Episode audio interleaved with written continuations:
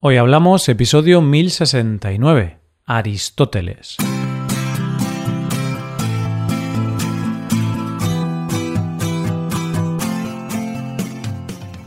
Bienvenido a Hoy Hablamos, el podcast para aprender español cada día. Publicamos nuestro podcast de lunes a viernes. Puedes ver la transcripción, las explicaciones y los ejercicios de este episodio en nuestra web. Ese contenido solo está disponible para suscriptores hazte suscriptor premium en hoyhablamos.com. Buenas, oyente, ¿qué tal?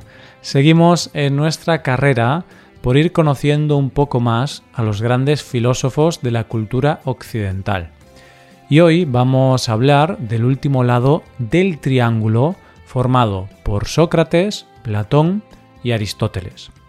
Y de este último vamos a hablar, un hombre que dijo una frase preciosa y llena de verdad. La amistad es un alma que habita en dos cuerpos, un corazón que habita en dos almas. Hoy hablamos de Aristóteles.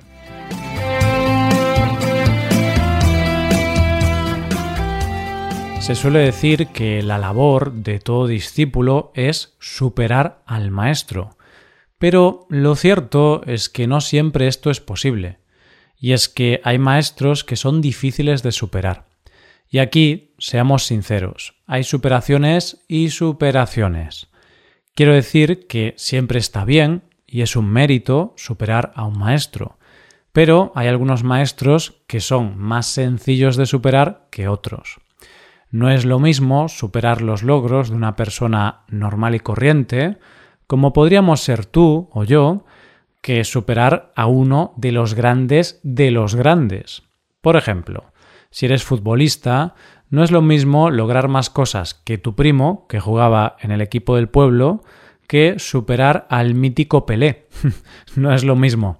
Pues hoy vamos a ver uno de esos casos de superación, que tiene mucho, pero que mucho mérito. Una de esas superaciones de las que estar orgulloso. ¿Te acuerdas que la semana pasada hablábamos de Platón, que fue uno de los grandes filósofos de todos los tiempos? Pues hoy vamos a hablar de su discípulo, de un discípulo tan aventajado que logró superar a su maestro y se convirtió en uno de los grandes entre los grandes, Aristóteles. Hoy vamos a hablar del Messi de la filosofía clásica. ¿Lo conocemos un poco más? Vamos allá. Aristóteles nació en el año 384 a.C., en la ciudad de Estagira que es una pequeña localidad macedonia muy cerca del monte Azos, ciudad que hizo que se le conociera como el Estagirita. Nació en una familia de mucho prestigio, eran médicos de toda la vida, y su padre, Nicómano, era el médico personal del rey macedonio Amintas III, que era padre de Filipo II y abuelo de Alejandro Magno. Casi nada.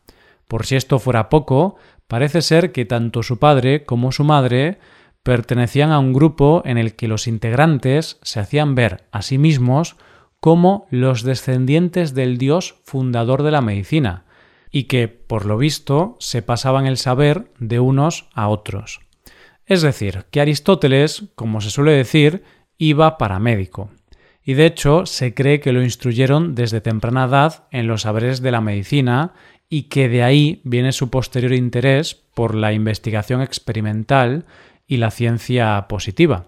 Pero sigamos con su vida, ya que, sin duda, una de las cosas que más le influyó fue el hecho de quedarse huérfano muy joven, y su tutela quedó a cargo de un pariente suyo, Proxeno, que se dio cuenta de que había algo especial en Aristóteles. Tenía un intelecto por encima de lo normal.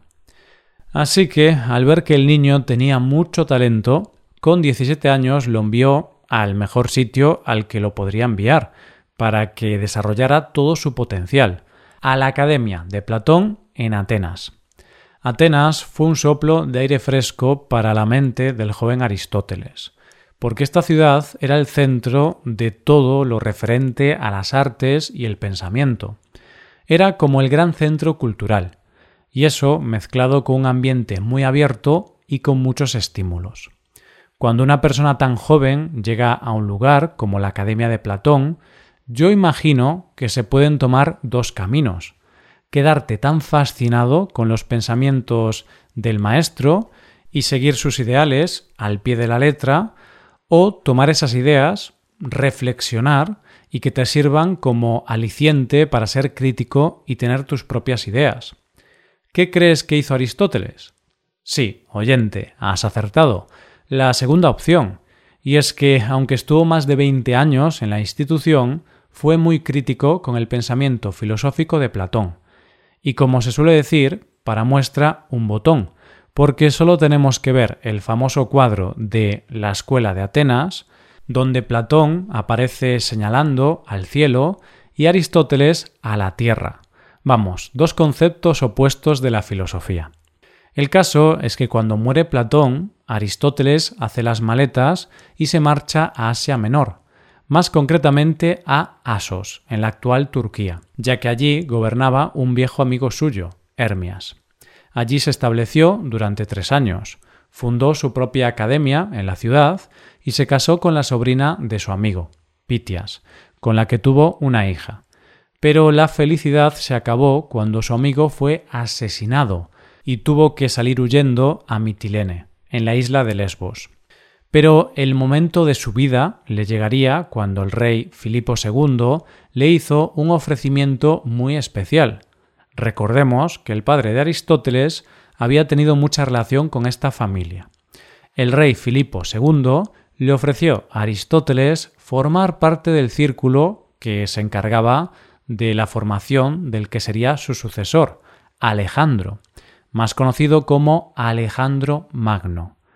Pero lo cierto es que, a pesar de que el filósofo tuvo una gran influencia en Alejandro Magno, la relación no terminó demasiado bien, ya que una vez muerto Filipo II, Alejandro mandó ejecutar a un sobrino de Aristóteles, Calístenes, que acompañaba a Alejandro Magno en sus expediciones como historiador personal, y lo ejecutó acusándolo de traición. Así que, viendo cómo se las gastaba Alejandro Magno, Aristóteles salió de allí y se refugió en Estagira, su tierra natal, durante un año, mientras se calmaban los ánimos, y donde tuvo un segundo hijo con una mujer llamada Erpilis, ya que su primera mujer había muerto. Con cincuenta años a sus espaldas, Aristóteles vuelve a Atenas, y con el gran prestigio que tiene puede permitirse el lujo de fundar su propia escuela, el Liceo. Pero lo cierto es que esta etapa de tranquilidad tan solo le duró diez años, ya que con la muerte de Alejandro Magno en el año 323 a.C. se creó un gran odio contra los macedonios, y antes de acabar condenado a muerte, como Sócrates, Aristóteles decidió poner tierra de por medio y se trasladó con su familia a Calcis, en la isla de Eubea, donde moriría un año después. A pesar de que la filosofía de Aristóteles es muy crítica con la de su maestro, Platón, lo cierto es que para entender su filosofía hay que entender o conocer un poco la de Platón. Si recuerdas el episodio anterior, Platón decía que el mundo estaba dividido en dos mundos, el sensible y el de las ideas. Pues bien, para Aristóteles esto no era verdad. Para él el mundo era uno, no se podía dividir. De hecho, un punto clave en toda su filosofía es precisamente la crítica a la teoría de las ideas de Platón, que decía que lo que realmente vemos y conocemos son las sombras o los reflejos de las ideas. Para Aristóteles, en cambio, lo que existe realmente son los entes individuales, es decir, las ideas no están en un mundo separado, sino en las cosas mismas.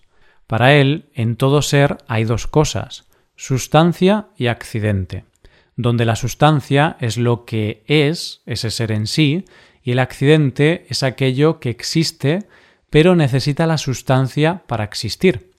La sustancia es lo que permanece y el accidente lo que cambia. Vamos a poner un ejemplo para entenderlo un poco mejor.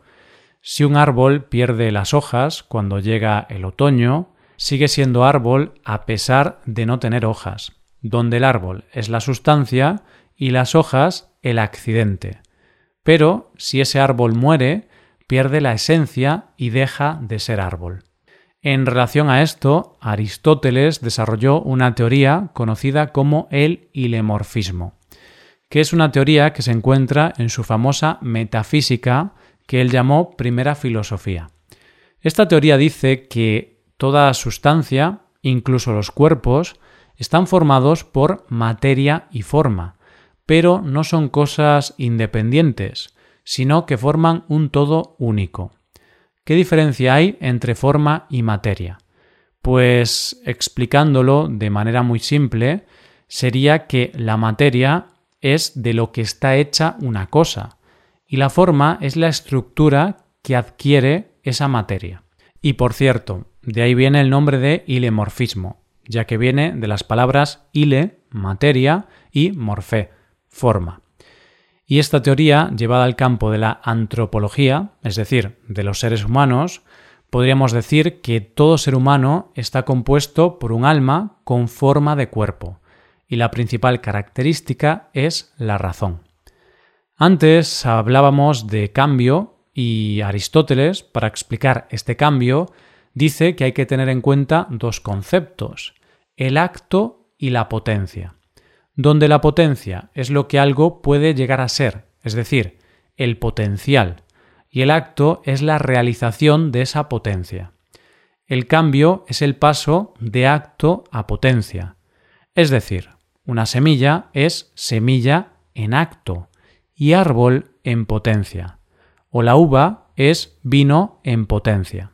Otra de las grandes aportaciones de Aristóteles es su teoría del conocimiento donde dice que la única forma de conocimiento es a través de lo que nos llega a través de los sentidos y la experiencia.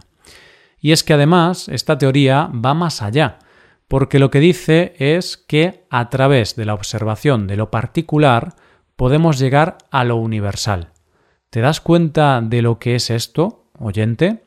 Pues posiblemente el primer paso que se dio para el método científico tal y como lo conocemos hoy, ya que en lo que se basaba Aristóteles no era más que en buscar una explicación racional a todo lo que nos rodea, y por lo tanto a todo lo que nos llega a través de los sentidos. Aristóteles fue el padre de muchas cosas, pero sin duda está considerado como el padre de la lógica donde la lógica es una forma de análisis que nos dice cómo ha de ser un razonamiento para que sea válido y correcto. Un ejemplo sería, todo A es B, todo C es A, entonces todo C es B. Esto, que parece tan sencillo, fue fundamental para la historia del pensamiento. De hecho, Kant llegó a decir que la lógica no había dado ni un paso adelante ni uno atrás desde Aristóteles. Es decir, que lo había empezado y cerrado todo él, lo había dicho todo. Esto que te he contado aquí solo es una pincelada de lo que ha supuesto la filosofía de Aristóteles para toda la cultura que conocemos hoy día. Y espero que al escuchar este episodio te entren ganas de leer más sobre él y sobre todos los grandes pensadores de la historia de la humanidad. Y es que Aristóteles no solo cuestionó al maestro, sino que lo superó, y de él se dijo que fue el sabio que todo lo supo. Casi nada. Y esto es todo por hoy, oyentes. Espero que os haya gustado mucho el episodio y espero que haya sido de interés. Muchas gracias por escucharnos. Por último, te recuerdo que puedes hacerte suscriptor premium para ver la transcripción, los ejercicios y explicaciones de este episodio. Para ver ese contenido tienes que ser suscriptor. Hazte suscriptor premium en hoyhablamos.com. Nos vemos mañana con un episodio de Cultura Española. Muchas gracias por todo. Pasa un buen día. Hasta mañana.